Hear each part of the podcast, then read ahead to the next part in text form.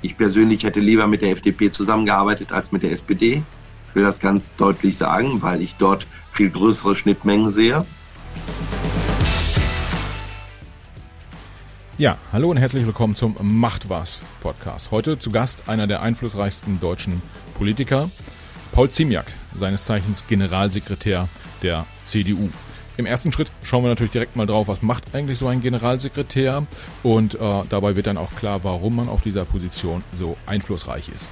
Wir reden aber auch darüber, äh, wie Entscheidungen letztendlich im Corona-Management äh, zustande gekommen sind. Wir reden über den heraufziehenden Wahlkampf. Dabei können wir natürlich nicht außen vor lassen den äh, Wettstreit zwischen Armin Laschet und Markus Söder um die Kanzlerkandidatur der Union. Herr Ziemiak lässt uns an unterschiedlichen Stellen, äh, ja, gewährt er uns einen Blick hinter die Kulissen, das ist sehr spannend und äh, erzählt natürlich auch, wie er bzw. die CDU sich künftig Deutschland äh, vorstellen.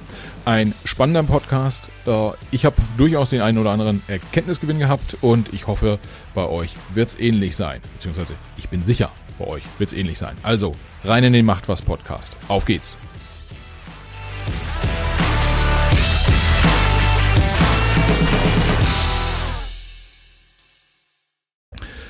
Herzlich willkommen zum Macht was Podcast. Heute Paul Ziemiak. Herr Ziemiak, schön, dass Sie zugeschaltet sind aus äh, Berlin. Sie sitzen im Konrad-Adenauer-Haus, äh, vermute ich. Und ähm, die wenigen Hörer, die jetzt anhand Ihres Namens noch nicht äh, erkannt haben, wer dabei ist, äh, mögen Sie denen äh, kurz sagen, wer Sie sind und was Ihre Funktion da in Berlin ist?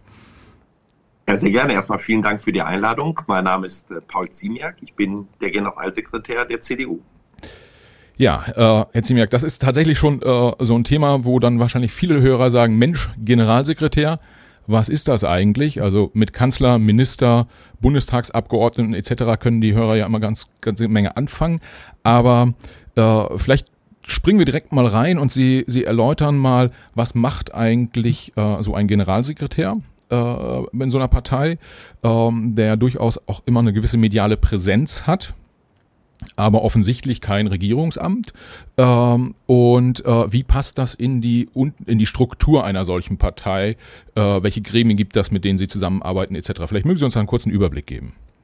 Das mache ich gerne. Also ein Generalsekretär, das ist das Spannende an dieser Aufgabe, der hat ganz vielfältige Aufgaben. Er bestimmt zum Beispiel, was auf die Tagesordnung der Gremien kommt.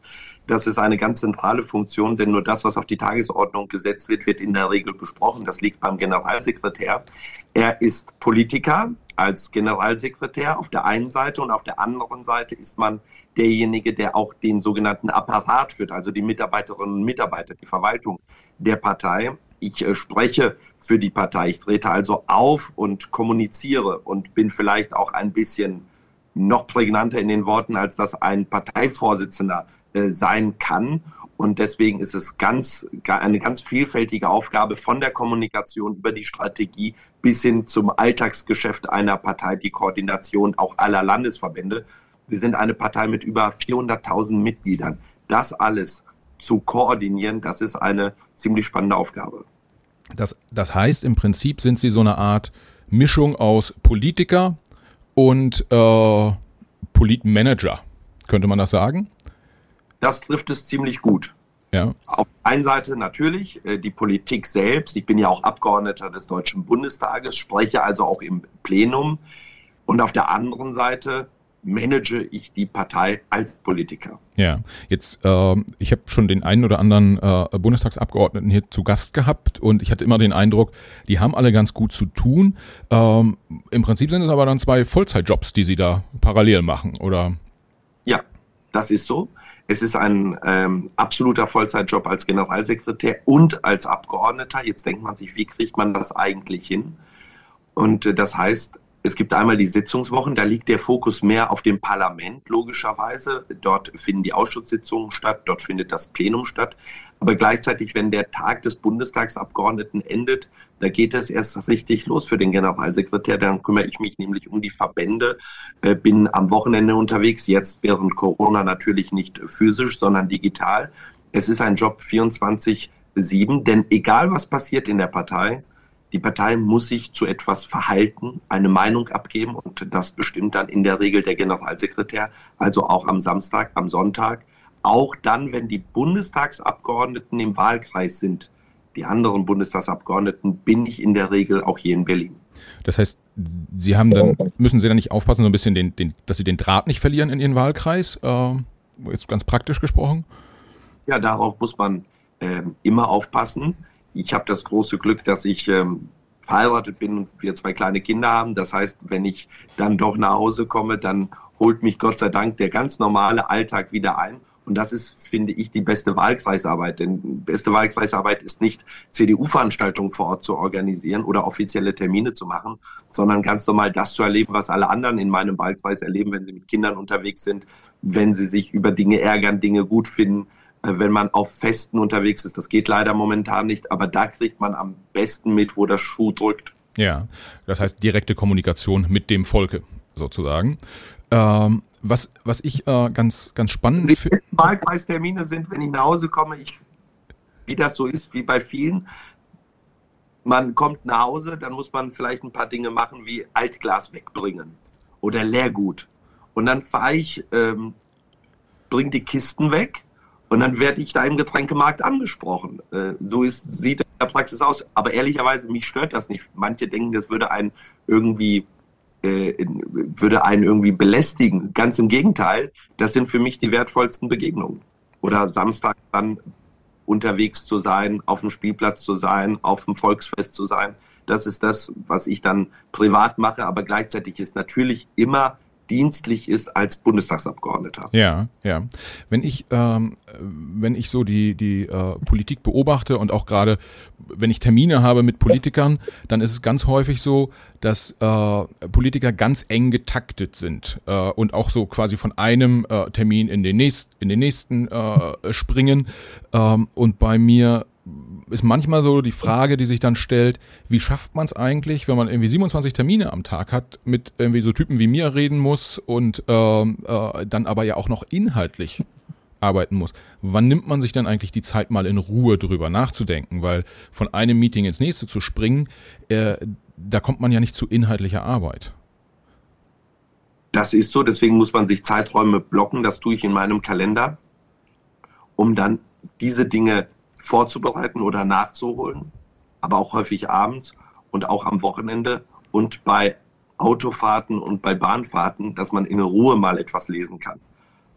Okay, okay, ja, das ähm, ist ja gerade in Zeiten wie, wie diesen, äh, wo so, so ja, weittragende Entscheidungen getroffen werden, durchaus, durchaus wichtig, sich dann auch die Ruhe zu nehmen und mal, mal drüber nachzudenken. Ein äh, Thema, was mich interessieren würde, das haben wir gerade eben so ein bisschen außen vor gelassen, sind die Gremien auch in der Partei. Also Sie haben gerade gesagt, äh, Sie managen die Partei als, als Generalsekretär. Äh, Sie sorgen unter anderem dafür, dass die Diskussionsthemen überhaupt auf die Agenda kommen und besprochen werden können in den, ähm, in den Gremien. Können Sie kurz nachzeichnen mal, was die wichtigen Gremien sind, mit denen Sie so zusammenarbeiten und welche Funktion die haben? Ja, also das höchste Gremium der Partei ist der Bundesparteitag. Dort sind 1001 Delegierte, die kommen zusammen, die wählen einen Bundesvorstand und das Präsidium und beschließen ja die grundsätzlichen Richtungen der Partei. Und diese Beschlüsse sind auch für die anderen Organe, nennen wir es, also fürs Präsidium und den Bundesvorstand, bindend. Und das äh, Gremium im Alltag, wo die Spitzenvertreter der Partei zusammenkommen, die vom Bundesparteitag gewählt wurden, das ist das sogenannte Präsidium, der Parteivorsitzende, Generalsekretär, die stellvertretenden Mitglieder, die Ministerpräsidenten, die Bundeskanzlerin, die kommen im Präsidium zusammen. Dann gibt es den Bundesvorstand, das ist ein etwas größerer Kreis. Der trifft im Alltag die wichtigen Entscheidungen. Und wenn etwas Grundsätzliches zu entscheiden ist, aber ein Bundesparteitag nicht so schnell einberufen werden kann, gibt es noch den sogenannten Bundesausschuss, der zusammenkommt. Das ist quasi ein kleiner Bundesparteitag, der dann sehr zügig eine grundsätzliche Entscheidung herbeiführen kann. Ja, können, können Sie da jeweils mal ein Beispiel nennen, ähm, äh, was in letzter Zeit in den einzelnen Gremien äh, entschieden wurde, um es ein bisschen greifbar zu machen für die Hörer? Zum Beispiel die Frage des Parteivorsitzes. Das wurde entschieden auf dem Bundesparteitag. Jetzt haben wir eine Diskussion gehabt über die Frage der Kanzlerkandidatur. Das war ein wichtiges Thema im Bundesvorstand der CDU und beispielsweise die alltäglichen Diskussionen, das Corona-Management, wie kommen wir voran beim Impfen, was ist jetzt noch zu tun, das findet im Präsidium der CDU Deutschland statt. Ja, und ähm, gerade weil Sie die, die Kanzlerkandidatur ansprechen, ging ja, wir nehmen heute auf, irgendwie äh, 27. April, das heißt, ähm, die, die, der, ich sag mal, der Streit zwischen Herrn Söder und Herrn Laschet ist noch gar nicht so lange her. Äh, wie wurde dann entschieden, dass die äh, Kanzlerkandidatur im Vorstand äh, äh, beschlossen wurde, dass Herr Laschet da antritt. Äh, warum ist das nicht im Präsidium gemacht worden oder äh, warum wurde nicht irgendwie nochmal ein, Parteitag einberufen, sondern man hat gesagt, wir machen das genau in diesem Gremium? Weil der Bundesvorstand diese Entscheidung zu treffen hat. Man könnte einen Parteitag einberufen. Ich glaube, keiner hätte verstanden, wenn wir jetzt noch vier Wochen diese Diskussion geführt hätten, bis dann der Bundesparteitag zusammenkommt. Unabhängig davon bedarf es auch einer Vorbereitung, ob digital oder auch in Präsenz. Das wäre eine sehr lange Zeit gewesen. Und wir haben ja einen Vorstand der CSU und wir haben einen Vorstand der CDU. Die CSU hat gesagt, wenn der Vorstand der CDU das entscheidet, dann werden wir diese Entscheidung, egal wie sie ausfällt, akzeptieren. Und allen war klar, wir sollten das sehr zügig entscheiden. Und bei der dann anstehenden Sitzung am Montag hat der CDU-Bundesvorstand das entschieden. Ja, das heißt, ausschlaggebender Punkt war tatsächlich, äh, man müsse es schnell machen. Äh, aber es gab jetzt, es gibt jetzt nicht so die Grundregel, dass die Kanzlerkandidatur immer im Vorstand äh, äh beschlossen wird, wenn es mehrere Wettbewerber gibt, sondern es kann auch mal auf einem Bundesparteitag dann passieren. Das hat es noch nie gegeben auf dem Bundesparteitag in dem Sinne, sondern wir haben jetzt zwei Parteien. CDU und CSU sind Schwestern, aber zwei selbstständige Parteien. Deswegen macht es auch keinen Sinn, wenn eine Partei sagt, wir bestimmen die Regeln. Man muss sich schon vereinbaren. Und wenn es zwei Kandidaten gibt, war es so, zum Beispiel 2002, Angela Merkel und Edmund Stoiber. Da hat Angela Merkel verzichtet. Die beiden haben das untereinander ausgemacht. Es gab aber auch schon andere Konstellationen. Franz Josef Strauß gegen einen Bewerber der CDU, einen Ministerpräsidenten. Da hat die Fraktion, die Bundestagsfraktion entschieden. Diesmal war es wiederum anders. Äh, die CSU hat gesagt, wenn der CDU-Vorstand das entscheidet, dann akzeptieren wir das sodass die letzte Entscheidung beim Vorstand der CDU lag. Ja, man, man merkt schon auch, ähm, jetzt auch, wenn wir sprechen oder auch in, als die Entscheidung gefallen ist, dass da nicht so die, die ganz, ganz klaren äh, Regeln, äh, Regeln gibt. Ähm, ich erinnere mich, dass, äh, dass es da ja auch so ein paar Irritationen gab zwischen diesen beiden, zwischen den beiden Schwesterparteien. Ähm, und letztendlich es ja auch nicht auf Formalien am Ende ankommt, das war so mein Eindruck, sondern es kommt ganz stark darauf an, wie können die einzelnen Personen miteinander und wie forcieren die die Entscheidungsfindung. Also wenn Herr Söder sagt, ja, irgendwie wir akzeptieren, was die CDU möchte, und dann irgendwie einen Tag später sagt, ach nee, so haben wir uns das jetzt doch nicht so richtig vorgestellt, äh, ich habe es ein bisschen anders gemeint, äh, dann ist ja am Ende des Tages, ich will nicht sagen, egal, was die Gremien, wie die Gremien funktionieren, sondern äh, äh, Laschet und Söder müssen sich auf einen Prozess einigen. Wie Sie, Sie müssen Prozesse akzeptieren, die dann stattfinden. Das ist ganz wichtig. Jede Partei macht das etwas unterschiedlich. Dafür gibt es ja kein bestimmtes Verfahren. Es ist ja so, um Bundestagsabgeordneter zu werden, dafür gibt es klare gesetzliche Regelungen. Da ist genau bestimmt, wie das abzulaufen hat und wer sich bewerben darf und mit welcher Mehrheit man dann aufgestellt wird. Beim Kanzlerkandidaten ist es nicht so. Wir haben das gesehen bei der SPD. Da gab es einen monatelangen Wettstreit äh, zwischen ganz vielen Bewerberinnen und Bewerbern. Olaf Scholz unter anderem gegen Frau Esken und Walter Borjans. Frau Esken und Herr Borjans haben gesagt, der Scholz, der kann es nicht. Ähm, und, und der hat gesagt, die beiden anderen können es nicht. Monatelang ging das so. Jedes Mitglied durfte abstimmen in einem Verfahren mit Stichwahl und allem. Am Ende hat man sich dann diese Führung erarbeitet, die dann hieß, Saskia Esken Norbert Walter Borjans soll es machen. Und Ergebnis war dann, dass die beiden dann gesagt haben, gut, dann wird der Scholz Kanzlerkandidat, aber abstimmen muss man das nicht mehr. Ja. Bei den Grünen, bei den Grünen, bei den Grünen war es so, dass man, dass zwei Personen das miteinander vereinbart haben und gesagt haben, so ist die Entscheidung. Und bei uns war es der Vorstand der CDU Deutschlands. Ja, und ähm, ist das so jetzt rein, äh, rein persönlich mal gefragt, äh, diese, diese so ein Stück weit fehlenden festen Vorgaben, wie man dazu kommt, ähm, würden Sie sagen, das sollte man vielleicht nochmal glatt ziehen und meinetwegen wie in den USA so Vorwahlen etablieren? Oder sagen Sie, das passt schon so, in den meisten, ähm, in, in den meisten Wahljahren hat es ja ganz gut funktioniert und wenn es hier und da mal ein bisschen ruckelt, ist auch egal, gehört halt dazu. Das ist eine Entscheidung, die trifft jede Partei für sich selbst. Deswegen brauche ich jetzt nicht anderen Parteien Ratschläge zu geben. Äh, wir selbst konzentrieren uns jetzt auf diese Bundestagswahl und werden danach sprechen, wie wir das in Zukunft, äh, ob wir das anders gestalten oder nicht.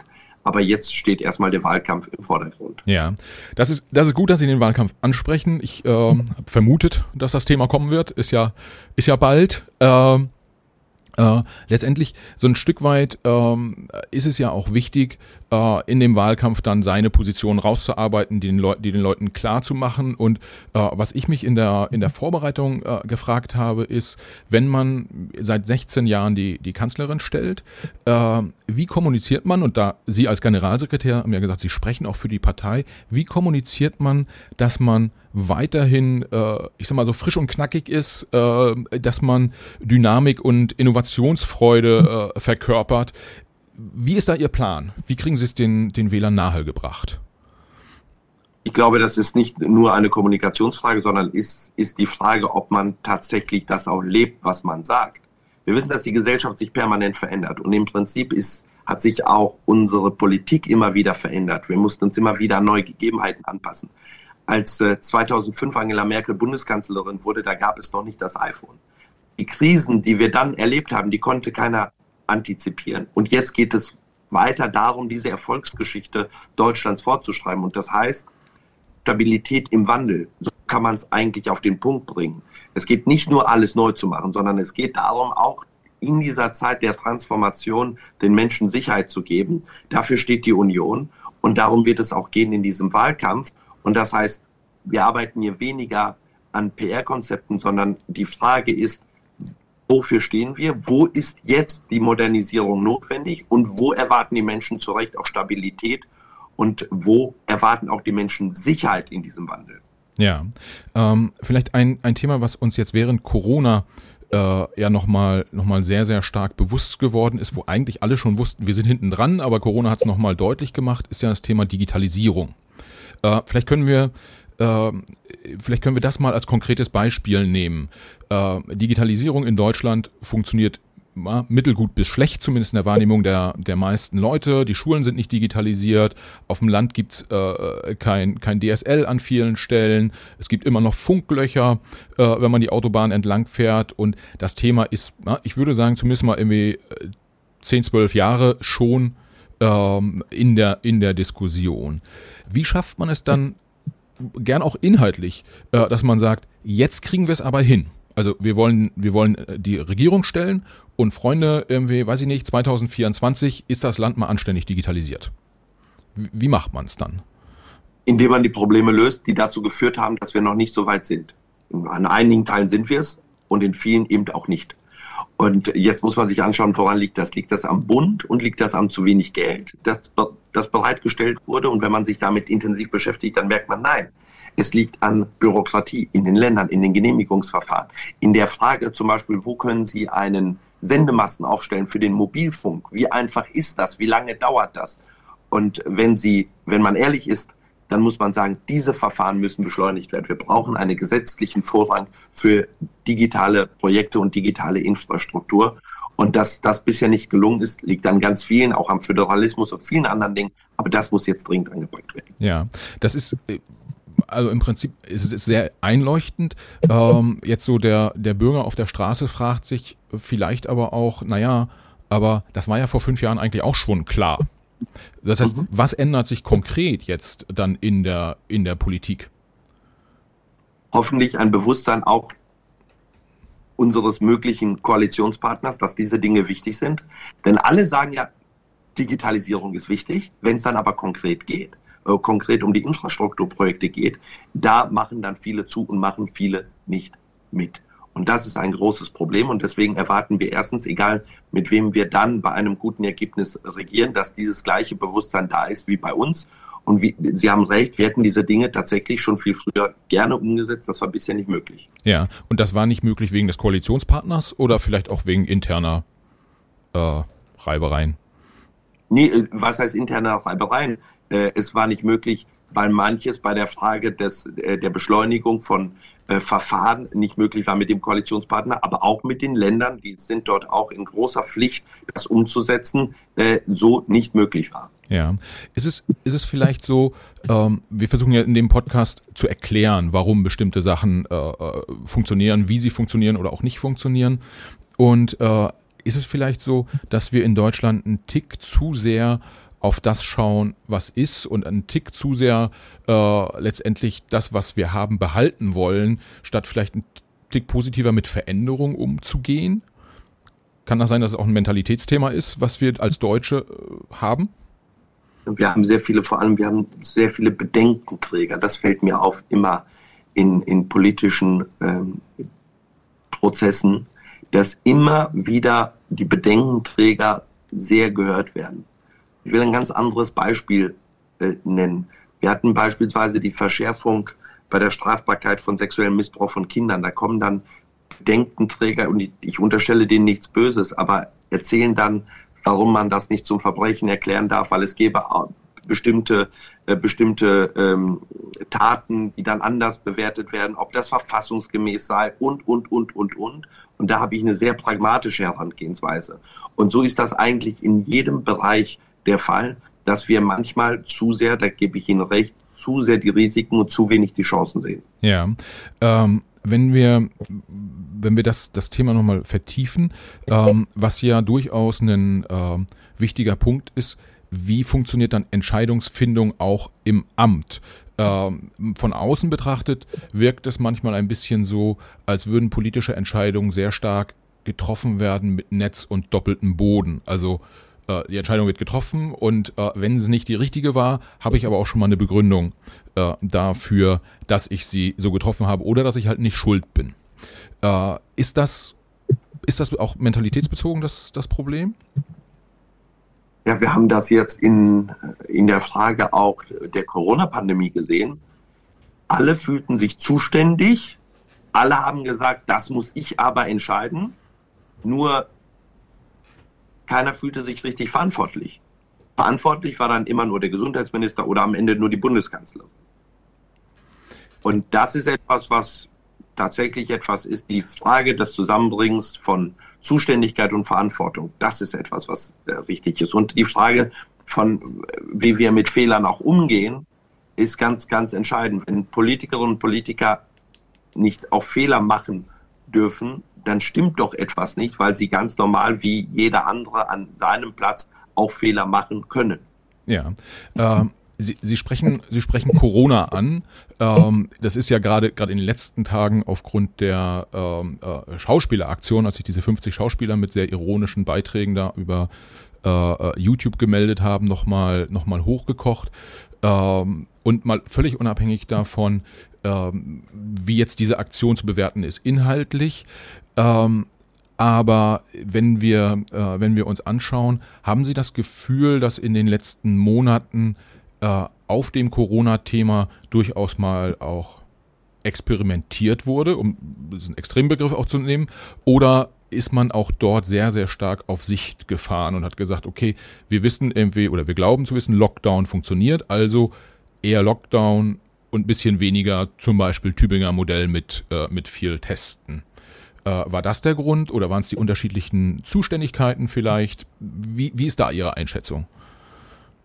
Ja, man hat sich sehr darauf fokussiert, was die Wissenschaft, nämlich in der Frage, wie entwickelt sich äh, die Verbreitung des Viruses, was sagt die Wissenschaft, welche Modelle gibt es der Berechnung und daraus abgeleitet, wie werden, wie viele Menschen werden erkranken, sich anstecken, das Virus weitertragen und dann am Ende, wie voll werden die Intensivstationen sein.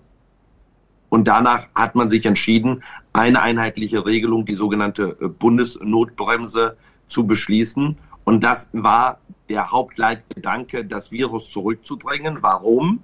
Weil wir sehen, dass wir jetzt beim Impfen sehr schnelle Fortschritte machen, Aber je geringer die Inzidenz ist bei den steigenden Impfzahlen, desto schneller entfaltet das Impfen seine Wirkung.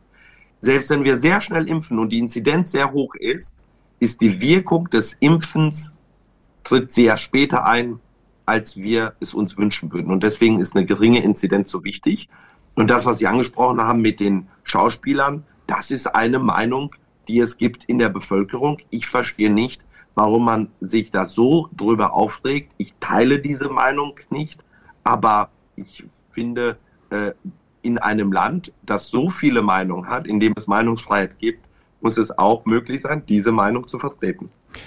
Also Meinungs- und Pressefreiheit, äh, ja, ist wichtig. Das, das, das kann ich jetzt einfach mal an der Stelle einfach nur äh, un, unterstreichen. es gab einige, die gefordert haben, dass diese Schauspielerinnen und Schauspieler nicht mehr auftreten dürfen im öffentlich-rechtlichen Rundfunk. Das halte ich schon für sehr, sehr äh, merkwürdig. Ja, äh, ja, ich auch. Äh, was ich äh, interessant finde, Sie haben nicht gesagt, dass das ein SPD-Kollege äh, war, der das gefordert hat da im, im, im, Rundfunkrat.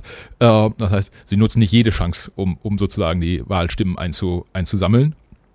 Äh, nein, aber was man sich äh, vielleicht ja fragen kann, ist, und auch da geht es um, um äh, Entscheidungsfindung, äh, wenn man jetzt sagt, Lockdown ist sozusagen das äh, Mittel der Wahl. Äh, was ich mich persönlich gefragt habe, ist, warum man nicht parallel zum Beispiel diese Testszenarien stärker forciert. weil aber wenn man ganz genau drauf schaut, hätte man ja auch im letzten Sommer sich schon überlegen können, die Gefahr, dass im Winter das Virus wieder stärker präsent ist, ist nicht klein. Also organisieren wir uns doch mal ein paar Tests und äh, gucken, wie wir das vielleicht schon im Herbst, Winter voranbringen. Letztendlich ist es so, dass jetzt im April erst in den Schulen flächendeckend getestet wird und in den ja, Großraumbüros immer noch nicht so richtig. Warum, warum hakt es da so an, an der Stelle? Oder warum verfolgt man nicht mehrere Strategien parallel, sondern äh, konzentriert sich auf das eine äh, Thema, irgendwie von dem man überzeugt ist, dass es richtig gut funktioniert und lässt das andere so ein Stück weit außen vor. Diese, ich bin ein großer Anhänger davon von Modellregionen und äh, von Teststrategien, gerade wenn man, wenn es darum geht, auch noch Dinge wieder zu ermöglichen durch Tests. Wir wissen aber auch, dass diese Tests dann Sinn machen, wenn die Inzidenz so übersichtlich ist, dass man die Kontrolle darüber nicht verliert. Wir haben das in Tübingen leider gesehen. Ich bin ein großer Freund dieser Modellregion, aber wir haben gesehen, wenn die Inzidenz überall auch drumherum so, so schnell steigt, dann kommt man mit einem Testregime nicht so, wird man nicht so gut Herr der Lage. Also wir müssen die deutschlandweit die Inzidenz nach unten bekommen und dann macht ein gutes, ausgeklügeltes Testregime sehr viel Sinn. Wir sind heute in einer Situation, wo auch jeder Schule die Tests zur Verfügung stehen und diese Tests eigentlich jede Firma, die sie einsetzen will. Wir tun das übrigens hier im Konrad-Adenauer-Haus in der Parteizentrale, haben alle Mitarbeiter die Möglichkeit, äh, sich testen zu lassen. Wir sagen sogar, es soll auch niemand ins Haus kommen, der nicht getestet wird. Und das tun wir. Und da sind wir heute schon viel, viel weiter als noch vor einigen Monaten. Ja, das äh, äh, dass in den Schulen flächendeckend getestet wird, glaube ich, das äh, kommt in der Bevölkerung zumindest überwiegend gut an, weil es sinnvoll ist. Was ja nicht so gut ankommt, ist, äh, dass es diese Testpflicht in den Firmen zum Beispiel nicht gibt. Also Firmen sind verpflichtet, dass äh, ihren Mitarbeitern die Tests zur Verfügung zu stellen. Aber wenn man ganz ehrlich ist, man hat ein Großraumbüro, keine Ahnung, da sitzen 100 Leute drin und 20 lassen sich testen und der Rest halt nicht dann ist es ja, ist es ja irgendwie wenig sinnvoll. Also normalerweise müsste man ja auch in anderen öffentlichen Bereichen dann eine Testpflicht einführen. Warum ist die Entscheidung in dem einen Bereich so gefallen und in dem anderen Bereich so? Hat das strukturelle Gründe oder hat das rechtliche Gründe vielleicht auch? Äh, weil inhaltlich ist ja jetzt egal, ob 100 Kinder oder 100 äh, Callcenter-Agents zusammensitzen. Das ist so. Äh, das ist so. Wir haben erstens eine andere Verantwortung als Staat für die Schulen logischerweise. Da kann der Staat selbst bestimmen.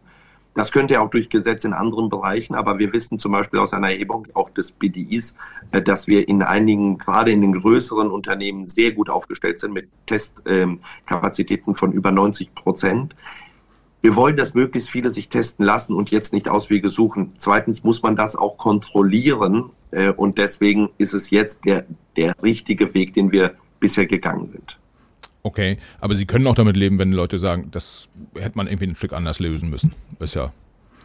Ja, ich finde, der, den Weg, der Weg, den wir jetzt haben, wir haben ja die die, die Anzahl auch der Tests ja deutlich erhöht, auch eben im, im Arbeitnehmerbereich. Ich sage Ihnen nur eins, es gibt keinen Unternehmer, der ein Interesse daran hat, dass es Corona-Ausbruch in seinem Unternehmen gibt. Es gibt immer Einzelfälle, die mir jetzt als Einzelbeispiel äh, genannt werden. Das ist nicht gut, aber der Großteil der Industrie und äh, der Unternehmen sind, gehen da sehr vorsichtig miteinander ja. um. Das heißt, das, das geht ja auch so ein Stück weit in einen anderen äh, in eine andere Richtung, die, die äh, sehr stark diskutiert wird. Wie viel Eigenverantwortung gibt man den Bürgern eigentlich und wie viel gibt man gesetzlich vor? Letztendlich. Also könnte man auch sagen, in dem Bereich setzen sie sehr stark auf Eigenverantwortung der, der Unternehmen. Ja, weil sie ein eigenes Interesse haben, das ganz klar ist, wenn so ein Corona-Ausbruch stattfindet. Wir haben das ja bei einigen gesehen, dann wird das ganze Unternehmen mit seinen Abläufen stark gefährdet. Ja, ja. Ähm, wenn wir hm, vielleicht ein Stück wegkommen irgendwie von dem von dem Corona-Thema. Ähm, wir hatten diese ähm, Schauspieleraktion angesprochen. Wie sehr ist es bei der Arbeit eines Generalsekretärs auch wichtig, die öffentliche und die veröffentlichte Meinung zu im, im Blick zu behalten und da gegebenenfalls auch vielleicht einen Unterschied zu erkennen, wenn es ihn denn gibt. Ja, das ist ja von Thema zu Thema unterschiedlich. Äh, Medienscreening machen Sie wahrscheinlich. Ähm, und wie gucken Sie so auf das, auf die Stimmung jenseits dessen, was in der Zeitung steht? Also das ist tatsächlich, fällt es manchmal auseinander und das funktioniert nur, wenn man immer viel Kontakt hält, auch zu den Verbänden vor Ort und möglichst viele Menschen trifft ich habe das auch hier übrigens bei den Demonstrationen, als hier gegen das Bundesinfektionsschutzgesetz demonstriert wurde, auch schon nicht nur in, den letzten Wochen, sondern auch in den letzten Monaten im vergangenen Jahr bin ich auch rausgegangen, habe mit den Menschen gesprochen, habe meine Argumente vorgetragen, habe aber vor allem zugehört. Ich habe das sehr intensiv immer wieder gemacht. Das ist ganz, ganz wichtig und gleichzeitig natürlich schauen, was passiert äh, in den Medien, aber was passiert auch in sozialen Netzwerken. Das beunruhigt mich sehr auch wenn es um Fake News geht, Falschinformationen, die dort verbreitet werden. Also das muss man immer machen. Also die veröffentlichte Meinung, die Meinung, die man vor Ort erlebt und dann, was passiert in sozialen Netzwerken. Ja, und ähm, was dann wiederum ja auch nochmal ein wichtiger Punkt ist im Bereich der, also das eine ist die Kommunikation äh, sozusagen, die bei Ihnen ankommt. Äh, das andere ist ja auch äh, sozusagen Politiker als Sender in der, in der Kommunikation. Und ähm, es gibt so, es gibt so Themen, wo es dann vielleicht für den, für den Bürger nicht so ganz einfach einzuordnen ist. Ähm, wie ist das jetzt gemeint oder wie lange zählt diese Meinung noch, die jetzt äh, geäußert, äh, geäußert wird? Ähm, vielleicht äh, bisschen komplizierte Fragestellung von meiner Seite, merke ich gerade. ähm, ich, ich nenne mal zwei Beispiele. Äh, Armin Laschet hat äh, Ende Oktober, meine ich, Anfang November gesagt, wir machen diesen, ich glaube damals hieß es Wellenbrecher-Lockdown und ähm, äh, wir müssen gar nicht darüber diskutieren, ob das Ding irgendwie am 30. November dann beendet wird oder nicht. Äh, wird auf jeden Fall. Äh, äh, Markus Söder hat im, im Februar, glaube ich, war das, bei Anne Will gesagt, Mensch, irgendwie jetzt hier dieses mit den in den Schulen, das funktioniert eigentlich doch ganz gut. Jetzt nochmal so ein bisschen, ich formuliere flapsig, die Pobacken zusammenkneifen und dann kommen wir da auch schon irgendwie durch und dann ist auch alles gut. Beides würde ich sagen, ist ja so, wo man sagt, naja, dass im Dezember die Inzidenzwerte äh, super sind, war jetzt zumindest nicht total wahrscheinlich. Und äh, dass im Februar das Homeschooling super funktioniert hat, deutschlandweit, ist jetzt auch zumindest in der gefühlten Wirklichkeit der Bürger nicht, nicht, nicht flächendeckend der Fall gewesen. Warum sagt man als Politiker dann doch manchmal so Sachen, äh, wo vielleicht der Bürger auf der Straße dann, dann ad hoc sagen würde, nee, komm, das macht doch gar keinen Sinn oder das stimmt doch nicht? Ist das, weil man tatsächlich das daran glaubt oder ist da vielleicht auch eine Kommunikationsstrategie dahinter? Äh, wie, wie kommunizieren Sie da oder woher kommt das? Indem man sich auf das verlässt, was einem die Wissenschaft auf der einen Seite sagt und auf der anderen Seite, was man noch für vertretbar hält. Ich kenne übrigens, um dieses Beispiel von Oktober zu nehmen, ich kenne keinen einzigen äh, Ministerpräsidenten, der gesagt hat, ich spreche mich für einen Lockdown bis Mai 2021 aus, zum damaligen Zeitpunkt. Also da ist mir niemand bekannt, auch nicht aus der Bundesregierung, der, der das gefordert hätte. Und äh, ja, wir, diese Situation ist neu, die hat sich immer wieder verändert. Übrigens, ohne der Mutation wären wir ja heute schon lange durch. Die Mutation ist ja im Oktober, November, Dezember zum großen Problem geworden, nicht das ursprüngliche Coronavirus. Ja. Ähm, ist, es, ist, es vielleicht, ist es vielleicht auch so, dass man äh, vielleicht auch nicht so richtig zugeben mag, dass man auch ein Stück weit auf Sicht fährt. Irgendwie, dass das vielleicht möchte das Volk auch äh, jemanden an der, an, an der Spitze oder in der Politik haben, der sagt, ich weiß genau, wie es geht und ich sage euch jetzt, äh, äh das, äh, so ist es und könnt ihr mir schon glauben? Also spielt das vielleicht auch eine Rolle, dass man als Politiker Unsicherheit nicht zeigen darf? Das mag, das mag sein, aber ich glaube, die Menschen auf langer Linie schätzen es wert, dass man abwägt und dass man immer alle Dinge mit berücksichtigt. Denn es ist ja, wenn man, wenn wir sagen, die Wissenschaft ist wichtig, gibt ja nicht nur die Wissenschaft im Sinne von Virologen, ja. sondern die Wissenschaft sind natürlich auch äh, Kinderfachärzte, sind die Intensivmediziner, äh, sind die ähm, sind diejenigen, die sich mit der Sozial, mit der mit der Psychotherapie beschäftigen und sagen, was welche Folgen hat das eigentlich? Und das muss man in Blick nehmen und das wird auch übrigens gegenseitig gar nicht bestritten. Also die Wissenschaft bestreitet nicht sich gegenseitig, sondern sagt, die haben einen Punkt in ihrem Bereich, wir sehen noch einen anderen Ausschnitt. Und ein Politiker, der muss abwägen zwischen all den Dingen. Ja, mir ging es in der Fragestellung auch gar nicht so sehr darum, wie viele ähm, äh, wie, wie viele Punkte man einfließen lässt in die Entscheidungsfindung, sondern eher so, dass man einfach nicht sagen kann, ich weiß es nicht so genau. Ja, also ähm, das passiert ja schon relativ selten, dass ein, ein, ein, Politiker sagt, ich weiß es nicht so genau. Äh, passt das nicht zu einer Führungsfigur? Ich finde, dass, ich finde, dass äh, ob die Erwartung so ist, dass da haben Sie wahrscheinlich einen Punkt. Ich finde, das ist eine große Stärke zu sagen, wenn man etwas nicht weiß, ist auch so zu sagen, weil am Ende wird es einen immer wieder einholen. Ja, und äh, was in dem Zusammenhang, äh, ich hatte jetzt äh, vielleicht auch um auch an der Stelle nochmal wieder ein bisschen wegzukommen von, äh, von Corona. Äh, vor nicht allzu langer Zeit hatte ich den, den Herrn Lindner äh, zu Gast.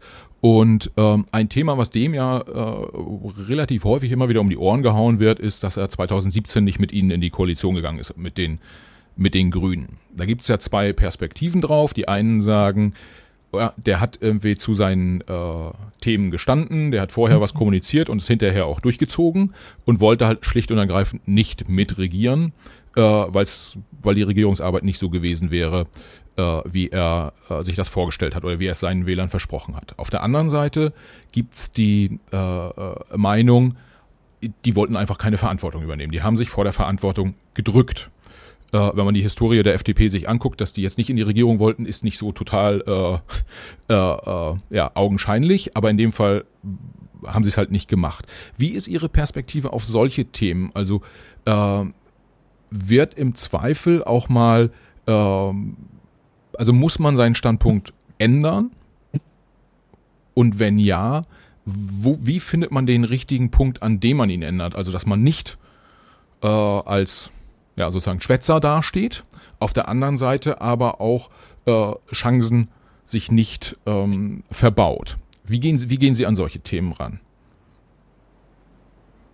Ich finde, es ist immer legitim, seine Position zu verändern, wenn man neue Erkenntnisse hat. Und dann muss man das gut erklären. Und das war eine Entscheidung der FDP und von Herrn Lindner. Ich persönlich hätte lieber mit der FDP zusammengearbeitet als mit der SPD will das ganz deutlich sagen, weil ich dort viel größere Schnittmengen sehe. Und es wäre ein neues Projekt gewesen, aber die Entscheidung ist ebenso getroffen worden durch die FDP. Ja. Und immer bei seinem Wort bleiben, aber auch gut erklären, wenn man es gut erklären kann, wenn man neue Erkenntnisse hat, auch zu sagen, diese oder jene Dinge sehe ich anders.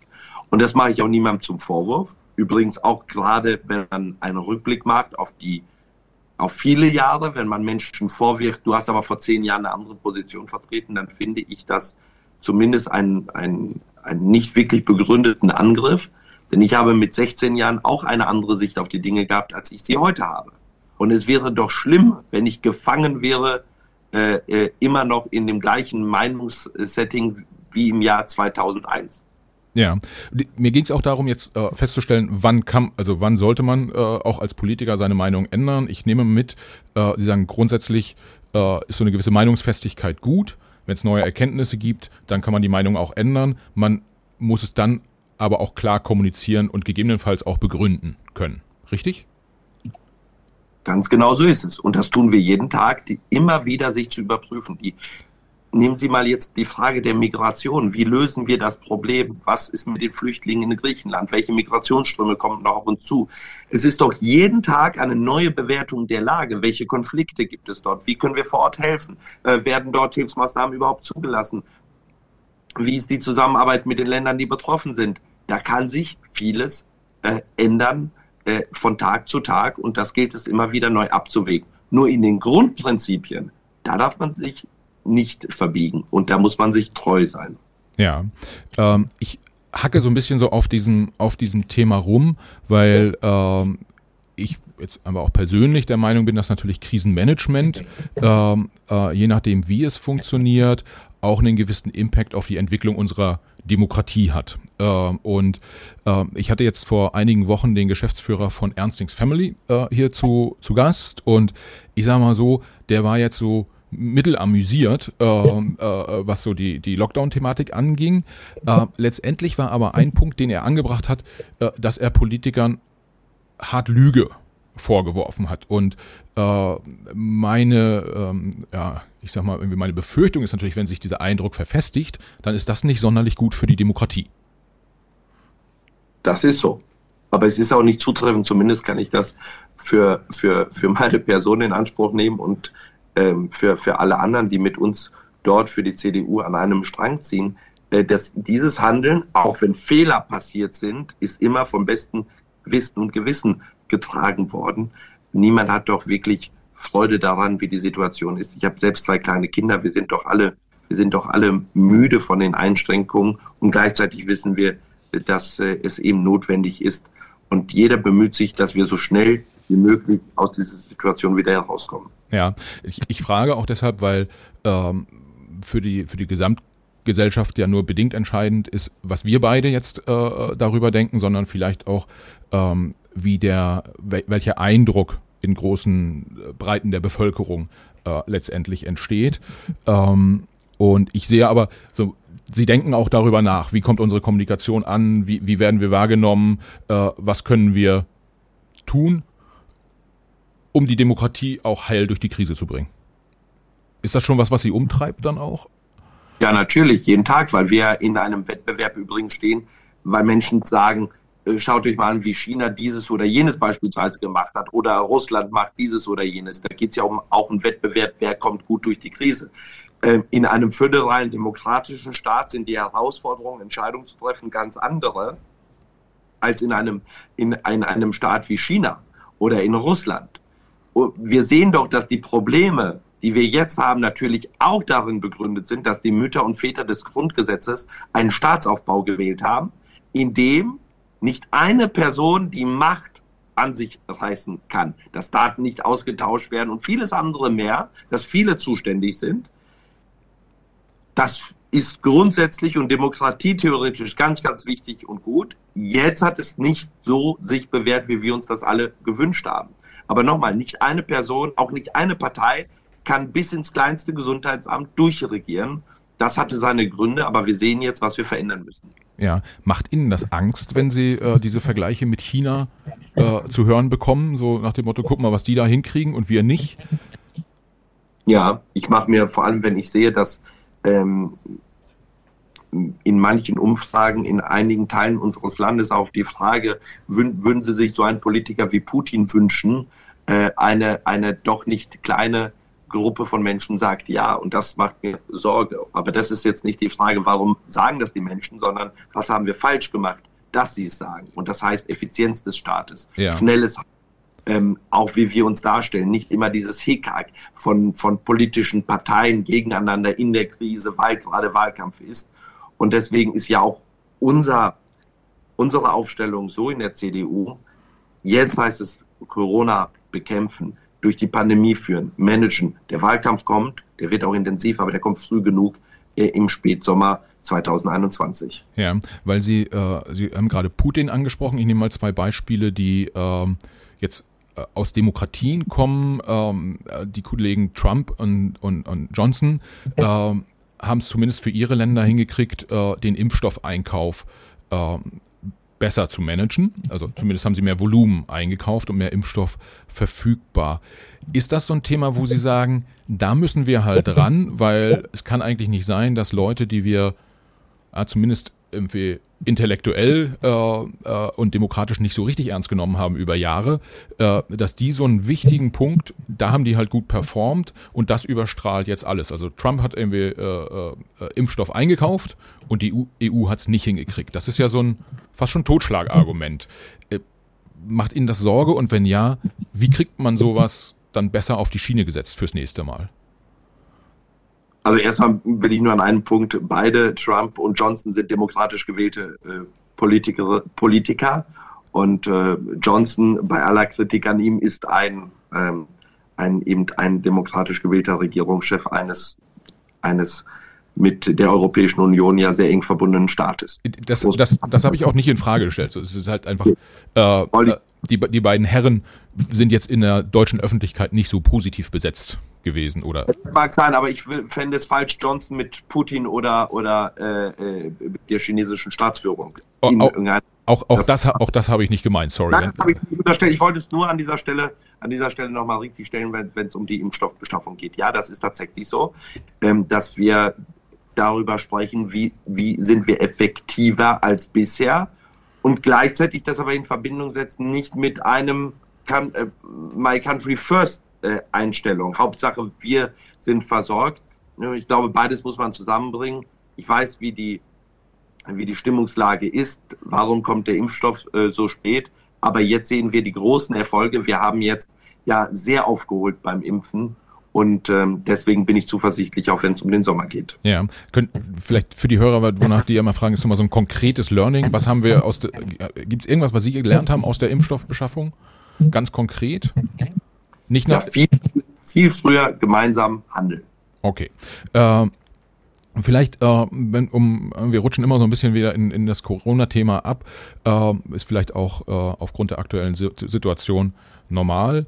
Aber vielleicht geben Sie mir nochmal ähm, Gefühl auch für die, für die Zukunft. Also womit ist zu rechnen, wenn, ähm, ja, wenn Sie im Kanzleramt weiterhin äh, sind und ähm, wie, was sind so die Kernpunkte? Ich gebe Ihnen da nochmal so ein bisschen äh, Freiheit, äh, da, da mal zu sagen, was wollen Sie, was wollen, was wollen Sie anders machen, was wollen Sie besser machen, was wollen Sie weiterführen? Wir sehen dort, dass wir jetzt uns in einer Zeit des Umbruchs befinden und es geht darum, Dinge zu verändern, die jetzt notwendig sind, wenn es um die Effizienz auch des Staates geht, schnelles Handeln, Digitalisierung und gleichzeitig zu sehen, dass wir in diesem Strukturwandel, der nicht nur einige Regionen, sondern unsere ganze Gesellschaft betrifft, nicht ideologisch, nicht links, nicht vor allem besserwisserisch aus einer Perspektive von Berlin-Mitte handeln, sondern fragen, wie können wir diese Gesellschaft zusammenhalten mit der Unterschiedlichkeit, die wir haben im ganzen Land. Und das heißt Fortschritt, Modernität, aber gleichzeitig auch Stabilität in diesem Wandel. Und es gibt nur eine Partei in der gesellschaftlichen Mitte, die dafür steht, und das ist die Union. Ja, das äh, wahrscheinlich, wahrscheinlich in den Tagesthemen würden sie es ähnlich auch äh, äh, formulieren. Was mich interessiert, auch da, um es nochmal konkret zu fassen, gibt es irgendwie sowas, keine Ahnung, äh, welche Rolle spielen Unternehmer beispielsweise äh, künftig? Sollen die, sollen die eine größere äh, Rolle spielen. Förderung von Startups, könnte das was sein? Digitalisierung haben wir, haben wir drüber gesprochen, ist aber auch ein großes, sehr allgemeines Thema. Gibt es irgendwie so ein, zwei Punkte, wo Sie sagen, die würden Sie gern rausgreifen? Das ist der CDU, aber auch Ihnen persönlich ganz, ganz wichtig für die nächsten Jahre? Das würde ich gerne mit Blick auf die Uhr, wird die Zeit für die ganzen Schwerpunktthemen nicht mehr ausreichen. Aber wenn Sie fragen, was machen wir eigentlich für Startups und für Gründerinnen und Gründer. Das war ein großes Thema diese Woche im Bundesvorstand der CDU Deutschlands, wo wir uns intensiv damit beschäftigt haben. Wir wollen Gründerland sein. Diese Republik muss Gründerland sein. Wir wollen übrigens auch kämpfen um die besten Köpfe weltweit. Und es geht nicht nur um Unternehmerinnen und Unternehmer, sondern es geht vor allem auch um Arbeitnehmerinnen und Arbeitnehmer. Wir wollen, dass Industriearbeitsplätze erhalten bleiben und gleichzeitig die Ziele beim Klimaschutz erfüllt werden. Wir sind die einzige Partei, die das eigentlich zusammendenkt. Und äh, darauf wird es ankommen und auf viele, viele andere Themen auch, nicht nur internationale Politik. sondern auch Fragen der Sicherheit. Das Thema Sicherheit und innere Sicherheit, das beschäftigt viele äh, Menschen genauso wie die Frage des sozialen Zusammenhalts. All das spielt eine Rolle. Das ist ein guter Abschluss, äh, Herr Ziemiak. Äh, Gibt es noch irgendwas, was Sie äh, in zwei Sätzen den Hörern äh, mit auf den Weg geben wollen? Äh, in einem Satz. Bleiben Sie gesund. Alles klar. Vielen Dank, äh, Paul Ziemiak. Schöne Grüße nach Berlin.